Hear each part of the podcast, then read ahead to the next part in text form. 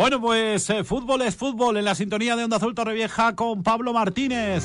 Y hoy lo primero que tenemos que destacar es que volvió a ganar el Fulat, el equipo iraní que entrena Juan Ignacio Martínez, la liga iraní que no tiene que ser lo más entretenido del mundo, porque vamos, un gol y basta, ¿no? Pablo Martínez, buenos días, fútbol es fútbol. Buenos días, Iñaki, así es. El equipo de Juan Ignacio venció 1-0 en casa y bueno, ya suma nueve puntos, eh, se aleja un poquitín de los puestos de descenso y está mirando de cara a la zona noble de la tabla porque el día 25 tiene una nueva cita y quiere seguir sumando eh, de tres en tres.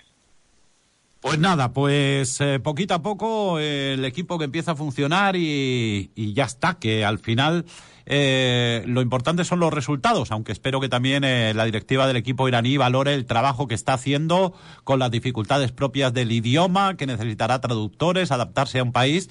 Y bueno, pues victoria del Fulat de José Ignacio Martínez, al que le mandamos un abrazo desde Torrevieja, esperando que en cuanto pueda que se escape por aquí. A ver si para las fiestas patronales o para Navidad, Juan, te acercas aquí a comerte un arrocito con la, con la familia. Bueno, vamos con la primera división. El sueño del Girona sigue intacto, sigue líder. Otro partido que remonta y cómo juega ese equipo. El otro día, por curiosidad, me puse a ver el partido del, del Girona Vi la segunda parte, creo. ¿Cómo juega ese equipo al fútbol, Pablo?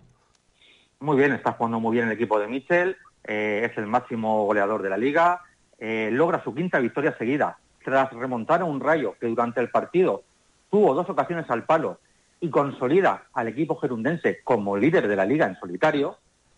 Como venimos diciendo, mmm, es muy difícil que aguanten el ritmo de competición y posiblemente entrar en puestos europeos sea un objetivo más que merecido pero de momento ahí están, líderes, eso es indiscutible y yo creo que van a hacer una buena campaña y van a quedar en unos puestos europeos si el equipo no acusa el bajón y, aguanta la presión de Madrid, Barcelona y Atlético que le echan el aliento.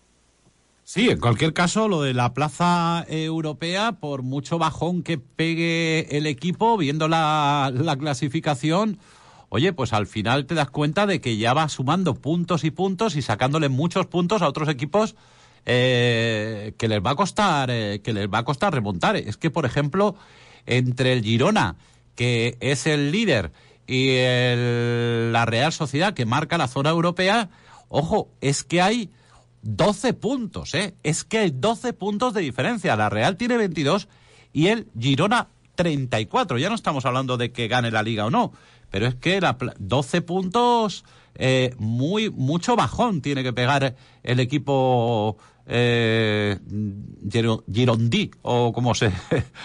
eh, o gerundense. Bueno, el Girona es el líder. Seguido de un Madrid que no tuvo piedad con un Valencia que esta vez en el Bernabéu se desplomó. Sí, la dupla Vinicius-Rodrigo le hizo un descosido al equipo Che. Eh, los brasileños, ambos con doblete, y con un tempranero gol eh, de Carvajal desde fuera del área con la izquierda, dejan sin opciones a un Valencia que, bueno, al final mar marcó el gol, el gol del honor, pero tuvo más, más sombras que luces. El Madrid, sin necesidad de hacer muchos remates a puerta, de hecho llegó a disparar tres veces bajo palos y anotar tres goles, no dependió de los goles de esta vez de Bellingham, que nos tenía acostumbrados a, a marcar al menos un gol por partido. Eh, también destacar la, la, la actuación de, un acertado Lunin, que por dos veces eh, salvó al equipo de, empatar el partido con, con, un inspirado Hugo Duro. Yo creo que el Madrid tiene un buen repuesto con el, con el ucraniano. Eh, bueno, eh, me gustó mucho el gesto de Vinicius al meter el gol con el pecho, con el escudo, así en semicaída de hecho, el comentarista de Dazón lo bautizó como Peticius, pero bueno, eh, dato, dato aparte, el ya casi terminado nuevo Bernabéu con su techo retráctil y su césped también corredero, se convirtió por una noche en un sambódromo en la que brillaron los brasileños y Ancelotti dijo en rueda de prensa que fue su mejor partido. Yo estoy de acuerdo. La nota negativa del partido fue la lesión de Gallá, pero bueno, eh, deja al Madrid echándole el aliento al Girona, que no se puede despistar porque el equipo blanco eh, siempre va a aspirar a, ganar la liga. Bueno, y el Fútbol Club Barcelona que sigue jugando mal, pero que esta vez, gracias a Lewandowski, pues consiguió amarrar los tres puntos ante un Alavés que, que mereció llevarse como mínimo un empate de Montjuic. Pero bueno, la suerte de los campeones, se suele decir. El Barça que no arranca, Xavi que dice que es por las críticas de la prensa, eh, feo gesto de, Lewandowski al chaval, eh, pues eso, que el parón este por las elecciones es lo mejor que le podía pasar al, al Barcelona, ¿no? La verdad que sí, el Alavés perdonó la primera parte a un Barça eh, que suma los tres puntos pero no convence y Lewandowski, como has dicho, salvó los muebles en un mal partido del Barça que empezó perdiendo cuando todavía no se había cumplido el minuto uno de juego. Con la vuelta al once titular de un Pedri falto de rodaje, como bien dijo en sus declaraciones al final del partido, y con la ausencia capital de un gran Frenkie de Jong, que es indiscutible en este esquema de Xavi, que ni Gundogan, que salió en la foto del gol, ni Oriol, ni Oriol Romeu, que entró en la segunda parte, pueden suplir al neerlandés, eh, hacen que, que el Barça se reenganche en la liga después de, no olvidemos, de tropezar en Champions. Eh, vamos a ver, yo al equipo de Xavi este año lo veo muy, muy resultadista. Solo Lamin Yamal y Joao Félix por las bandas aportaron algo, pero tampoco hicieron mucho daño. Eh, Xavi tuvo que cambiar el dibujo durante la marcha porque intercambió en la banda a Cundé y Araujo para controlar las embestidas de un peligroso Samu que metió el primer gol pero tuvo, tuvo para hacer un segundo y un tercero en la primera parte sin ninguna duda. Eh, con el equipo más ordenado y con la entrada de Ferran y Valdé, los Blaugrana hicieron los deberes y, bueno, ganaron con una ligera reacción que tuvo en la segunda parte. Pero Xavi se queda sin argumentos y lo de jugar bien y ganar se le queda en ganar y gracias. Pues sí, de momento vamos a ver cómo vamos a ver cómo eh, reacciona el Barça tras el parón de liga por la disputa de los partidos internacionales. El Atlético de Madrid, que está viviendo su momento más dorado. Hacía mucho tiempo que no veíamos jugar bien al Atlético de Madrid, ganaba partidos, eh, tenía un estilo muy particular, pero es que ahora eh, el equipo del Cholo eh, ya no se conforma. Ya cuando mete uno va por el segundo, va por el tercero. Un juego ofensivo con un Griezmann que está brillando con luz propia. Creo que ya está a punto de batir eh, el récord de jugador más goleador del Atlético Madrid, a pesar de que ayer se adelantó el Villarreal, el Atlético Madrid, este Atlético de Madrid, este Cholo, no hay quien lo reconozca. Pues sí, el Atlético Madrid remontó un partido que empezó, empezó perdiendo. Eh, como dices, Grisman ya es el segundo goleador, el segundo máximo goleador de la historia del equipo rojiblanco de todos los tiempos, solamente tiene por delante a un tal don Luis Aragonés, de hecho lo tiene a tiro, creo que a tres o cuatro goles. Y bueno, la noticia de la previa del partido fue la renovación del Cholo Simeone y la destitución de, Pacheta, que ahora suena Marcelino. A mí el Atlético Madrid me, está gustando, me, gusta cómo, cómo, está jugando, y ya suma 15 victorias seguidas en liga como local y hace del Metropolitano un fortín en que cualquier equipo ya no está ganando y el Atlético juega muy, muy bien. Sí, para alegría de los colchoneros que este año aspiran a, todo. Por cierto, Marcelino ya está en Villarreal, ¿eh? o sea que el técnico asturiano ha acudido a la ciudad deportiva a las doce y media, con lo cual eh, parece que todo apunta que, sí, que va a ser el relevo de Pacheta, que fíjate, no ha tenido, no ha tenido suerte, no ha tenido suerte. Eh, eh, de esos entrenadores que, que les dan la oportunidad de dirigir a un grande, porque el Villarreal es un grande y no ha tenido suerte. Lo que le ha pasado a Mendilibar en el Sevilla, pues le ha pasado a Pacheta ahora en el submarino amarillo y ahora y ahora pues tiene que ir el tiene que ir el, el bueno de Marcelino a tratar de, de sacar las castañas al fuego para que el Villarreal bueno, pues intente de alguna manera eh, conseguir plaza, plaza europea. Los que siguen bien este año son los dos equipos eh, históricos eh, tanto el Athletic Club de Bilbao como la Real eh, Sociedad, que volvieron a, ganar sus respectivos eh, partidos y ahí están peleando por, por los puestos UEFA. ¿Viste el derby sevillano?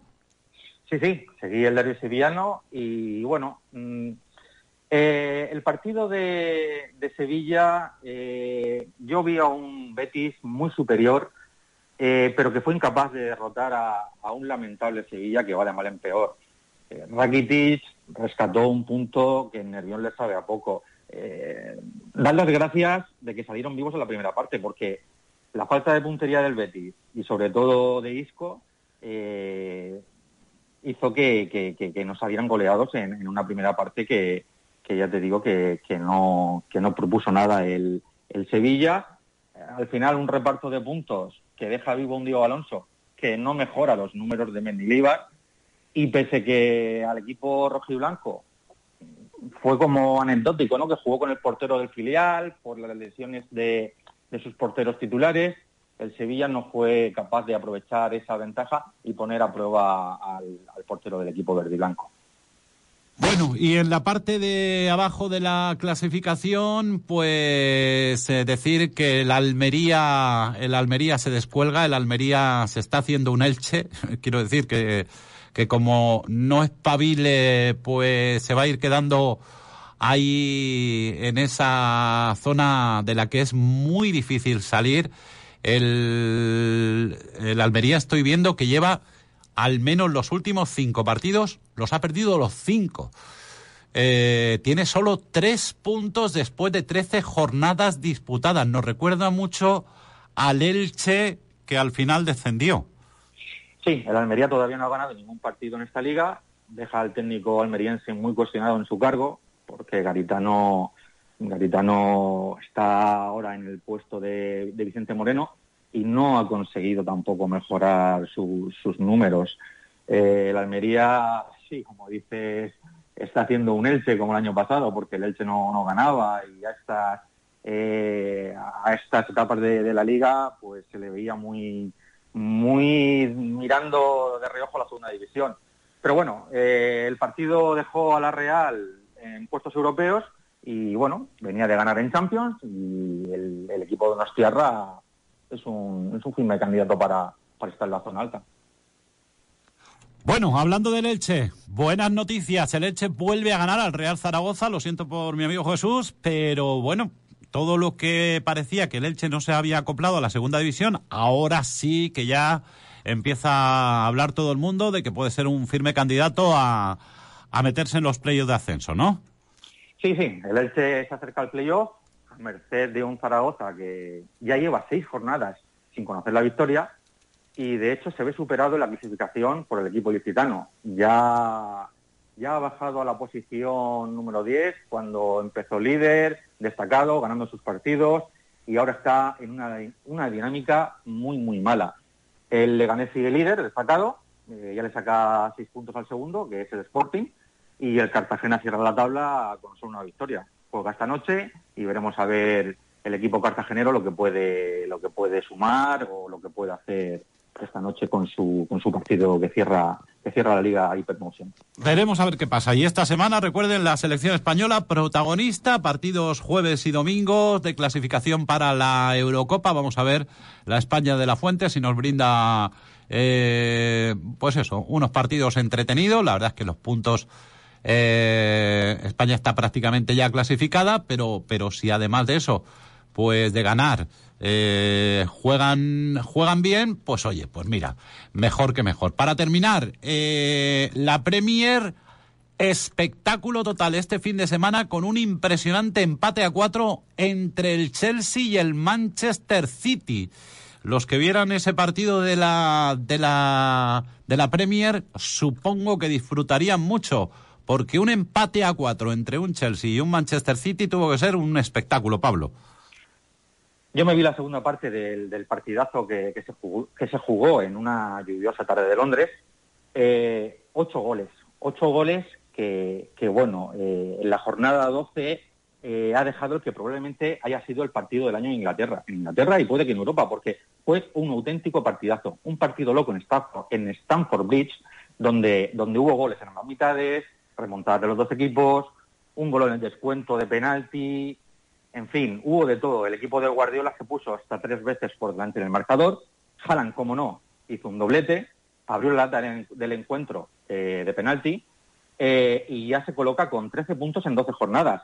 Se coloca junto a Harry Kane, que lleva la barbaridad de 17 goles en 11 partidos, con Bellingham, que lleva 10 en 13 jornadas, y Mbappé, con 13 goles en 12 partidos, como los máximos goleadores de las ligas europeas. En fin, un partidazo vivido en Stafford Bridge que para gusto del buen futbolero como, somos nosotros, nos dejó, una sensación muy buena de un, Manchester City que ya lidera en solitario la clasificación de la Premier League. Pablo Martínez, fútbol es fútbol en la sintonía de Onda Azul Torrevieja. Que disfrutes con la selección española y volveremos a hablar cuando vuelva la Liga de Primera División. Un abrazo. Así lo haremos, un abrazo aquí. Y suerte al Fula de José Ignacio Martínez. Así es. Claro que sí, que estamos ahí con el equipo iraní que, que entrena.